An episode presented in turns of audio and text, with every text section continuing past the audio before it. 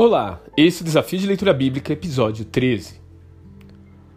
Já faz uma semana que o povo de Israel está em Gilgal. Saul vai ficando impaciente enquanto aguarda a vinda do profeta, mas não há nenhum sinal de que ele esteja se aproximando. Como ele gostaria de ter um celular e perguntar para Samuel: Você está vindo?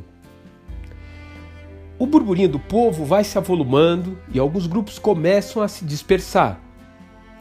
Na verdade, o rei está sendo provado no desafio de saber esperar. Mas, infelizmente, ele desiste um pouco antes do seu teste acabar. Afinal de contas, eu sou o rei, ele deve ter pensado. Ou então, que mal pode ter em eu fazer um sacrifício ao Senhor?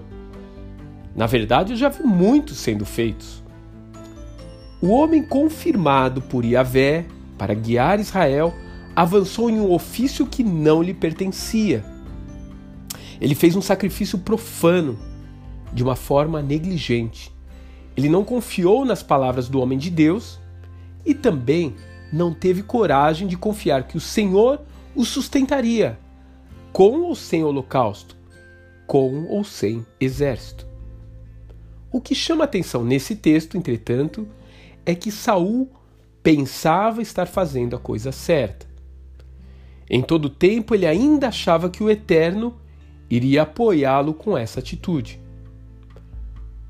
Quantas pessoas estão fazendo coisas para Deus de forma sinceramente errada? Fazem o que ele não pediu ou da maneira como ele não disse para fazer. A garantia que Saul tinha de ser aprovado era confiar na orientação do profeta que havia sido dado lá no verso 8 do capítulo 10 de 1 Samuel. Da mesma forma, a nossa garantia é confiar na palavra de Deus, no texto sagrado que ele nos deixou.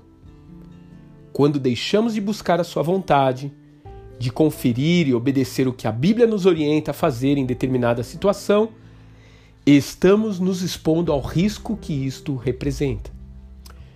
Estamos saindo da cobertura prevista nos seus estatutos e arriscando a nossa própria sorte.